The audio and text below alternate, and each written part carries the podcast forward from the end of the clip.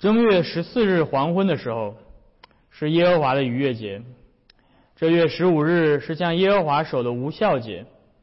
你们要吃无孝饼七日。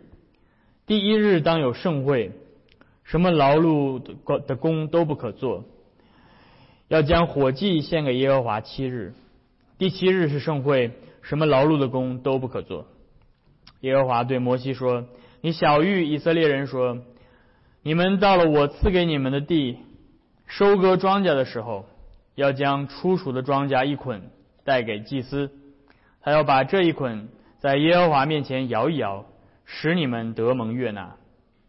祭司要在安息日的次日把这捆摇一摇，摇这捆的日子，你要把一岁没有残疾的公绵羊羔献给耶和华为燔祭。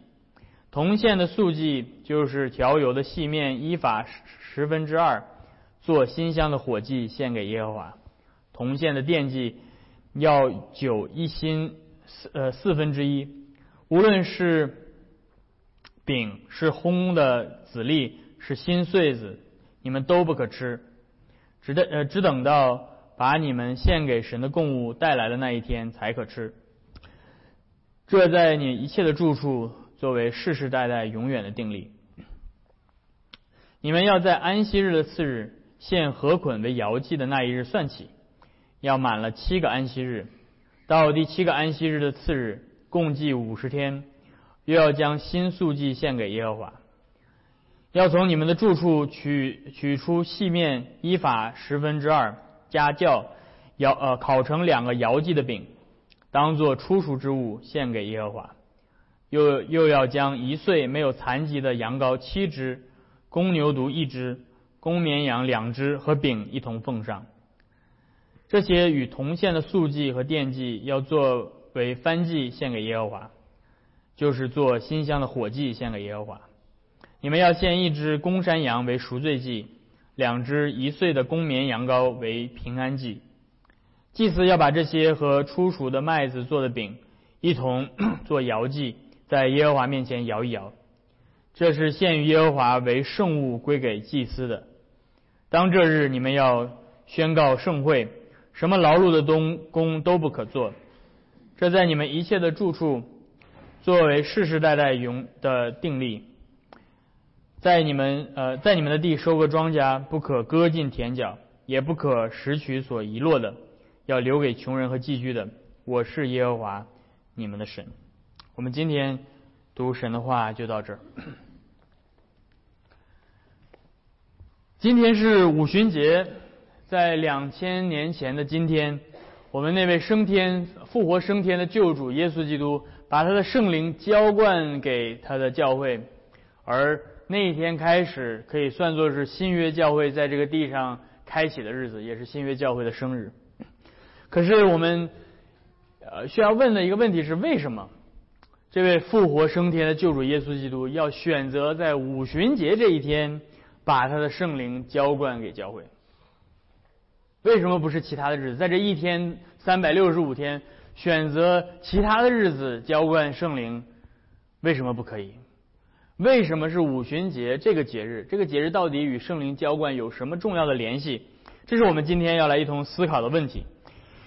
所以我们要想要明白耶稣选择五旬节浇灌他的圣灵，我们就必须先回到旧约圣经当中去追溯这个五旬节的根源到底在哪儿啊？为什么是这个节日？并且我们要从旧约和新约之间寻找这样的联系啊，来思想。我们会看到，在这一年三百六十五天当中，没有任何一天比五旬节这一天更适合作为赐下圣灵的日子。所以这就是我们今天要来做的。首先，我们要来回到呃旧约的这段经文，来一同思想五旬节最开始设立的这个背景。呃，五旬节在摩西的律法当中，在旧约啊，它设立的含义。然后接下来我们要来呃进入到新约来看，呃新约的呃这些救赎的工作如何的应验在旧约当中啊对五旬节的这个这种这种定义啊。最后我们要来看的是。呃，五旬节与我们的含义到底是什么？所以我们首先要来回到旧约来看五旬节在旧约的律法当中的规定。在我们今天所读到的立位记的这段经文当中，告诉我们五旬节。虽然呃五旬节这个字没有出现，但是呃这里面所规定的一个节日就是五旬节。在旧约的以色列人的日历上，如果他们有日历的这个东西的话，他们会有三个重要的节期啊，一个是第一个最重要的就是逾越节，逾越节。是发生在呃犹太人的日历当中的第一呃一月份正月正月十四对吧？所以我们刚才读到正月十四的黄昏，这是逾越节。然后接下来第二个重大的节日就是呃五旬节，或者在旧约当中叫做七七节。然后第三个重要的叫做祝棚节啊。那第二个重要的节日七七节在希伯来文当中叫做 Shavuot。呃，这个词指的意思是，呃，Shabbat 是安息日的意思，就是七的七这个数字就是呃 Shabbat。那么 Shavuot 就是七个七的意思，所以中文翻译成叫做七七节。这个节日为什么叫这个名字呢？是因为这个节日的日期的算法是要从呃线上出呃出熟的庄稼那一日开始算起，要数七个七，要数七个呃。呃，安息日，然后在七个安息日之后的第五十天啊，那个日子叫做啊七夕节，而这也是为什么这个词被翻译成五旬节，是因为当犹太人后来呃翻译把他们的圣经翻译成呃希腊语的时候，呃希腊文当中的第五十这个这个词就是 Pentecost，Pentecoste 啊。这个用这个词来翻译七夕节，因为这是第五十个日子，所以这个这个节翻译成英文就是叫做 Pentecost，是从希腊文直接直接生造出来的这么一个词，然后翻译成中文就叫做五旬，啊，意思就是第五十个日子的意思。所以我们从刚才读到的立位记当中看到这个五旬节或者七夕节的算法，所以我们要做一点这个。这个日历的数学的算算算算数的问题。首先，呃，这个节日的一开始是逾越节开始，是在正月十四，尼撒月的第十四号。那这个这一天是一个周五，所以这个在周五的黄昏，这是逾越节。这是在我们刚才所读到的啊利未记第二十三章第五节告诉我们。然后在尼撒月的第十五日。也就是逾越节之后的那个日子是，也就是周六，是啊安息日，开始了为期七天的无效节，这是第六到第八节啊。这这这月的十五日是向耶和华守的无效节，这是从安息日开始，然后最后一天也是安息日。然后呃，在这个呃，所以你看到第逾越节是十四号周五，然后。无效节第一天是十五号是周六，然后接下来十七号呃十六号是安息日的次日，在第十七呃在第十一节说，呃你们要在安息日的次日把把一捆出熟的庄稼带到祭司那儿，让祭司摇一摇。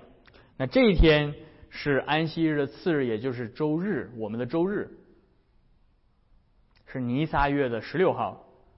人们把出熟的庄稼割上来第一捆，带给祭司做摇祭，同时献上燔祭、素祭、奠祭等等。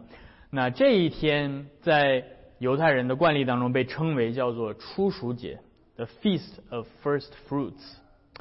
啊，初熟节就是把初熟的第一个麦穗啊放到放到祭司那儿。这个麦穗就是摆在耶和华的面前，他不会不会做任何的事情，就是放在那儿。然后从这个初熟节开始算，数七个安息日，也就是第四十九天。然后在这个安第七个安息日之后的那天，也就是第五十天，是一个周日。那那一天就是七七节，就是啊五旬节。在五旬节，他们要干嘛呢？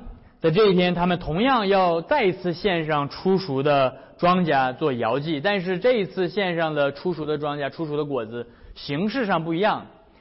一开始的那个初熟节是直接把庄稼砍一捆摆在耶和华的面前，而在五旬节所献上的初熟的果子是已经做成的面包，对吧？已经做成的饼。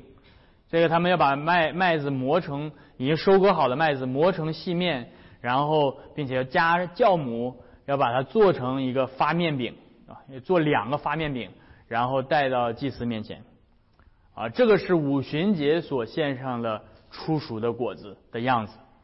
所以有两个初熟的果子，一个是在初熟节献上的是没有做成饼的，就是麦子原来的麦子。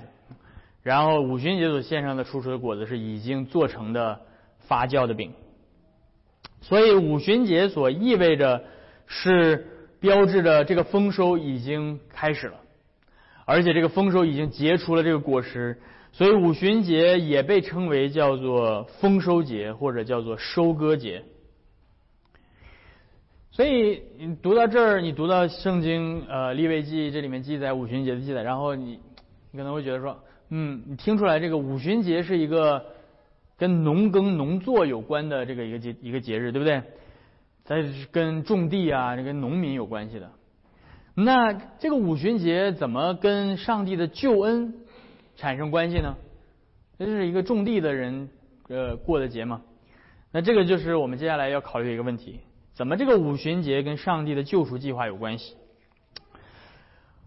我们要知道，旧约上帝赐给以色列民的这些节期节日，他们不仅仅是构成了塑造了以色列民的日历而已，不仅仅是告诉他们这个时候有这个节啊，这不容易，对吧？干了一年的活了，终于能歇一歇了，对吧？不仅仅是为了让他们有过个节欢快一下，这里面所有的节日都有着重要的属灵层面的含义。地所出产的庄稼所代表的。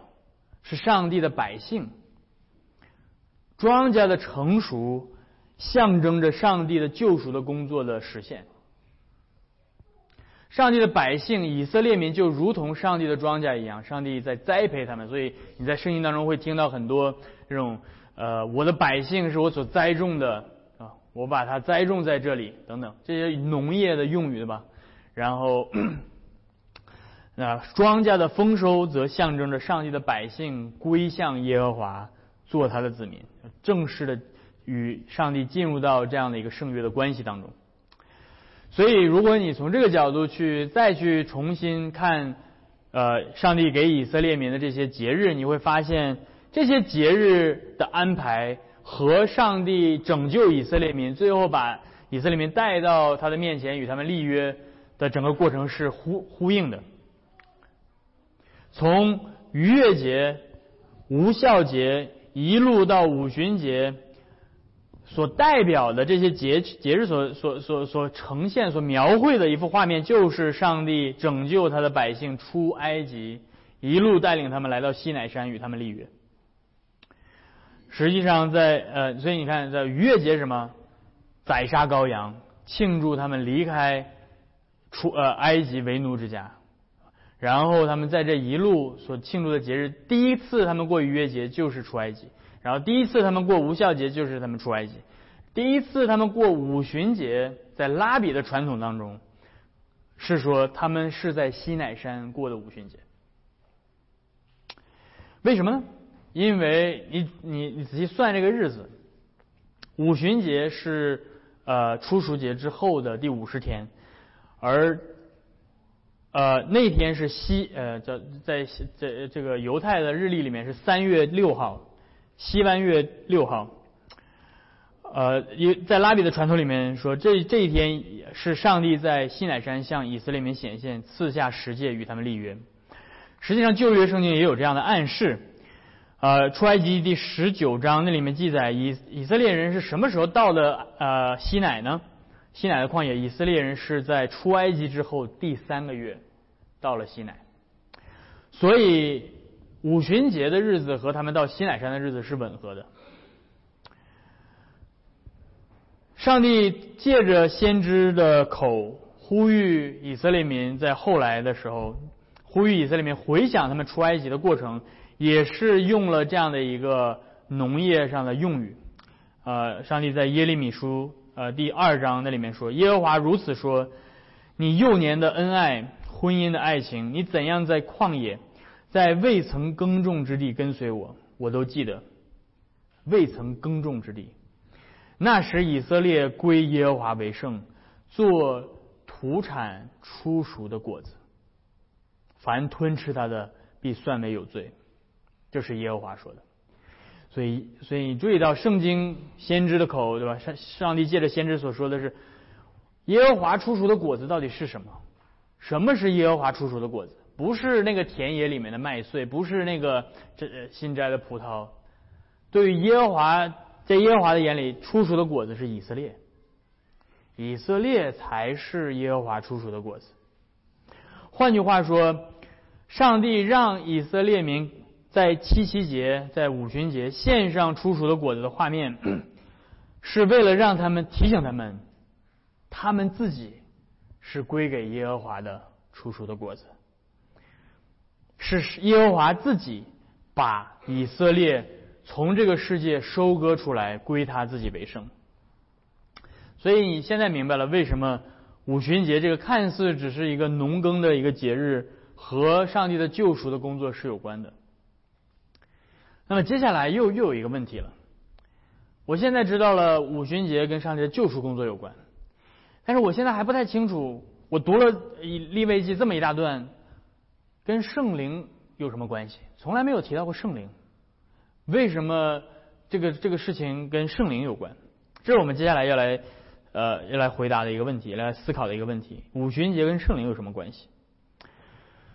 我们知道五旬节是一个农耕的节日。那么农耕是代表着庄稼的成熟，代表着生命的呃丰盛，代表着上帝呃护理的大能，赐丰富的生命给以色列。那么这就很自然而然的跟圣灵产生了关系，因为什么？因为创世纪第一句话就是圣灵是那位创造生命的主。起初神创造天地万物，神的灵运行在水面上。是那个翱翔在空虚混沌之上的圣灵，使那个死寂沉沉的宇宙能够生发出生命来。因此，五旬节作为丰收的节日，表明的是圣灵的工作在上帝所赐给以色列的应许之地正在正在工作，圣灵正在工作。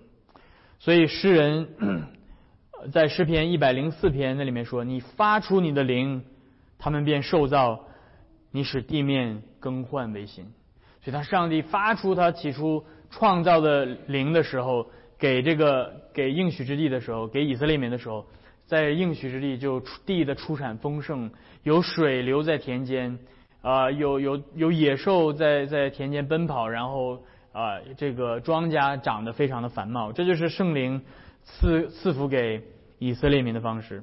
因此，我们在今天所宣告的尼西亚信经当中说：“我信圣灵是主。”是赐生命者，所以圣灵生发这一切的生命。因此，当五旬节以色列民献上出熟的果子给耶和华的时候，实际上是圣灵上帝先赐给以色列民这些东西，以色列人才能够把这个东西献给上帝。所以是要让以色列民意识到，他们之所以能够献上礼物。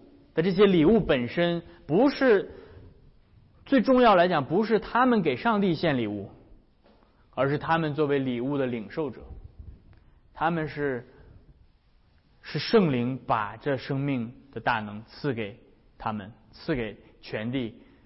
圣灵先把礼物赐给以色列人，然后以色列人才能够在这这些礼物当中再把礼物献给上帝。五旬节让上帝的百姓意识到，不在乎那栽种的，那不在乎那浇灌的，而唯独在乎生发生命、叫万物生长的圣灵。而不但如此，圣灵和五旬节的关系不仅仅是因为圣灵是创造生命的主，而且也在于救赎。嗯，圣灵在整个的出埃及的过程当中，一都是扮演着非常非常重要的角色。还记得起起初带领以色列民出埃及的时候，呃，是是是在以色列人前面行走的是什么？云柱，对吧？白天有云柱，夜间有火柱，对吧？然后抵挡埃及人，对吧？当埃及人追过来的时候，这云柱火柱转回去，然后呃抵挡这个埃及的追兵等等。呃，所以这个云柱跟火柱的形象在圣经当中就是圣灵显现的形象。当然，在这里面我是在给大家一个结论，呃，我并没有没有没有办法把所有的这个论证的过程放进去，但是我需要你们相信我，这这的确是圣经神学里面的一个一个结论，那就是呃云烟和火焰的形象是圣灵呃彰显的形象，而呃先知以赛亚。呃，在回顾出埃及的时候，也也确认了这一点。在以赛亚书第六十三章说，上帝在带领以色列民出埃及的时候，上帝把他的灵降在他们中间。因此，出埃及是一次上帝新的创造，从死亡、从罪恶和死亡的黑暗当中再一次创造生命的一个过程，把把以色列民、把他的百姓从埃及地为奴之家那个。死亡的铁炉当中拯救出来，让他们在应许之地重新的重获新生的一个过程。因此，圣灵拯救以色列脱离灭亡，脱离埃及和他的偶像崇拜，一路引领上帝的百姓到西乃山，把律法赐给他们，与他们立约，把他们造成耶和华的子民。因此。五旬节所让以色列民想到的是，圣灵把以色列作为初熟的果子，这一路从埃及带来，现在耶和华的圣山之上。OK，现在你们能明白这个这个画面了吗？五旬节所象征的是圣灵把以色列如同上帝的楚楚的果子，从埃及收割出来，然后一路带到耶和华的圣山之上，献给耶和华，归耶和华为圣。所以这就是五旬节。当我们读到立位记这些话的时候，表面上看起来只是这些关于农耕的这些节日，实际上有着非常丰富的属灵的含义。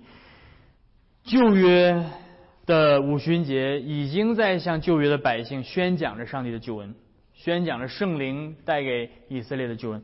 但是我们接下来要来看的是这个旧约当中的。五旬节或者七夕节，怎么到底跑到新约当中就成为了使徒行传里面所记载的五旬节圣灵浇灌？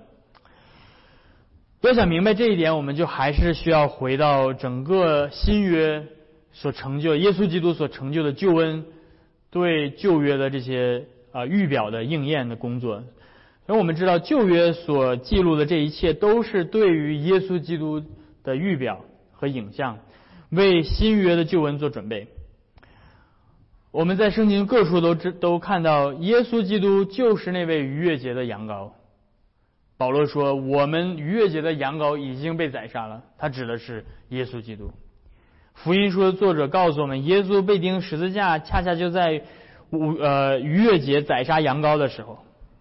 所以你再回顾到利未记第二十三章，首先逾越节。耶稣被宰杀，然后接下来，耶稣在坟墓里度过了无孝节的第一个安息日。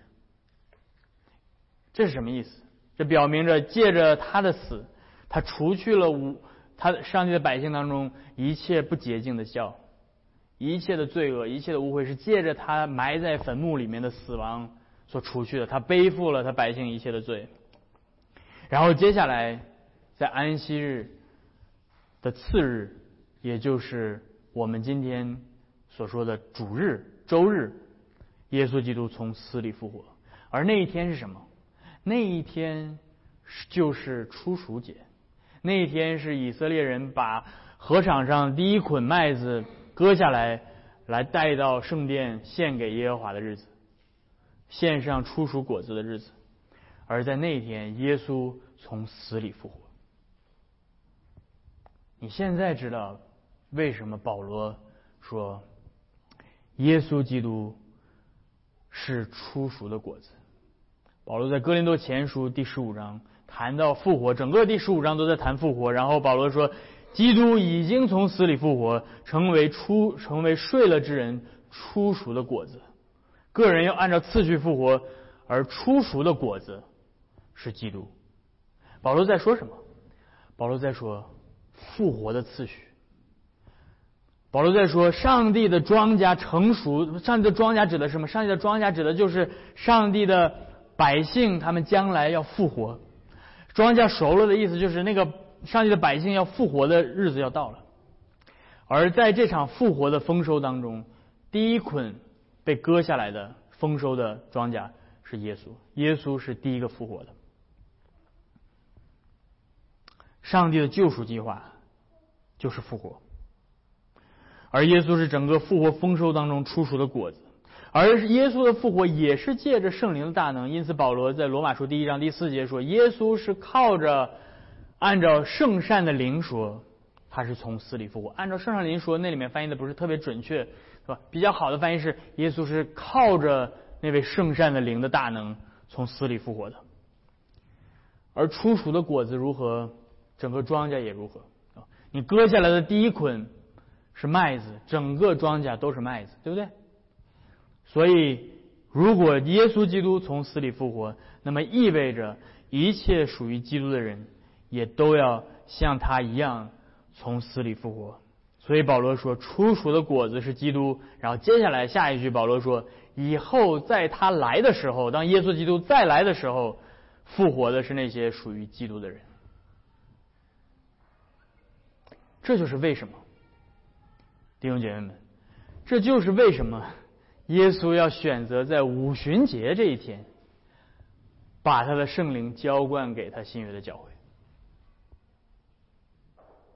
因为五旬节是丰收的日子，五旬节是庄稼熟了的日子。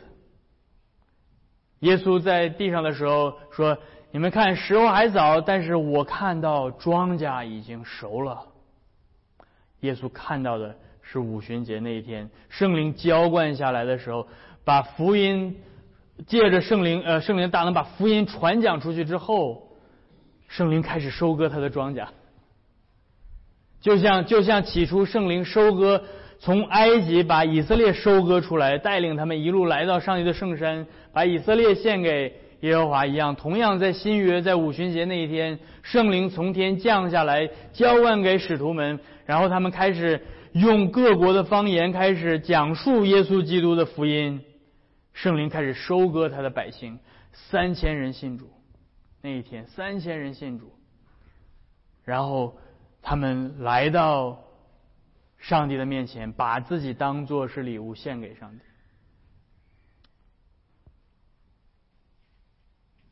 因此，《使徒行传》所描绘的，就是这复活的丰收的第一步。圣灵来，那个曾经触碰着空虚混沌。使那空虚混沌能够绽放生命的圣灵，在那一天也降临在那些死在罪恶过犯当中的人的灵魂里，使他们的灵魂复苏，使他们能够产生信心，能够能够来到那位赐生命的主面前，他们复活了，就像应验了先知以西结的话，当耶和华的福音向。那个枯干的骨头宣讲的时候，那些枯骨开始长出肉来，然后开始包上筋，然后站立起来了。听起来有点像这个恐怖电影啊！但是不，但是这个是生命的大能，那个是出来的不是活死人，而是真正的复活的生命。而弟兄姐妹们，这个圣灵所带来的复活，带来这场丰收。是两个阶段。保罗保罗在罗马书第八章第十一节给我们呈现了这个这个画面。他说：“那叫耶稣从死里复活者的灵，如果住在你们心里，那叫耶稣从死里复活的，也必借着住在你们心里的圣灵，使你们必死的身体复活过来。”保罗在说什么？保罗在告诉我们。这个圣灵所带来的复活有这两个大的步骤，有这两步。第一步是圣灵进入到我们的心里，那是耶稣复活的灵进入到我们的心里，使我们的心，使我们的灵魂从死里复活，这是第一步。然后接下来保罗说，如果是这个复活的灵住在你们心里，那接下来还有另外一个，还有接下来另外一步的复活，就是。接下来等到耶稣再来的时候，这个住在你们心里的复活的灵，要把你们的身体也复活出来。所以那是那个最完美的身体复活的时候，那是圣灵最伟大的丰收。因此，这就是为什么五旬节对吧？前面耶稣是初熟的果子，第一个复活，初熟的麦麦子，在初熟节奉献给上帝，然后在五旬节也是被称为初熟的果子，但是是被完成的，被磨成面的这些这庄稼收割出来已经被磨好了。然后被做成完整的这样的一个饼献给上帝，这是教会。但是这些出熟的果子所预表的是将来在接在五旬节之后会有那个完全的丰收。那个完全的丰收是是等到耶稣再来的时候，我们的身体复活。今天圣灵的丰收依旧在继续。两千年前，从五旬节开始。圣灵就继续在教会里，借着圣道的宣讲，借着圣礼的施行，在每一代人中间收割他的庄稼。如今在基督里，我们都是被圣灵引导的。我们不是来到西乃山，而是来到了西安山，来到了天上的耶路撒冷。我们所领受的不是刻在石板上的旧约，而是刻在我们心板上的新约。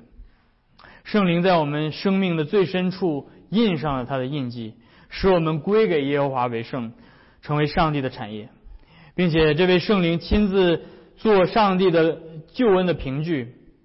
他说：“我要做你们的神，你们要做我的子民。”因此，我们在基督里也被称为是初熟的果子。我们所盼望的是上帝的庄稼完全丰收的日子，就是等到得救的人数满了，我们的救主再来的时候。他要把天上的、地上的一切所有的万物都归他为圣。我们必朽坏的身体，将来在那一天要复活，要披戴不朽坏，要披戴完全永恒的属灵的身体。因为从肉身所生的，就是肉身；从灵所生的，才是灵。到了那一天，整个的受造界要进入到那个永恒的、荣耀的、复活的国度，就是圣灵的国度。所以最后，弟兄姐妹们，为什么耶稣要选择在五旬节这一天把他的圣灵浇灌下来？这一天到底有什么重要的意义？我希望今天借着我们对圣经的查考，借着这段的呃讲道和经文，你们能够明白耶稣在五旬节这一天把圣灵浇灌给教会的重要的含义。我们看到了这个五旬节在旧约当中的根源。是来自于这样一个丰收的节日，我们看到了在这一年三百六十五天当中，没有任何一天能够比五旬节更适合把圣灵赐给他的教会，因为在这一天，那位赐圣灵的圣灵圣灵带来复活的大丰收，也让我们继续的翘首盼望耶稣基督再来的日子，等候这场丰收完全的日子。阿门。我们一同低头来祷告。天父，我们来到你的面前，我们感谢你。今天借着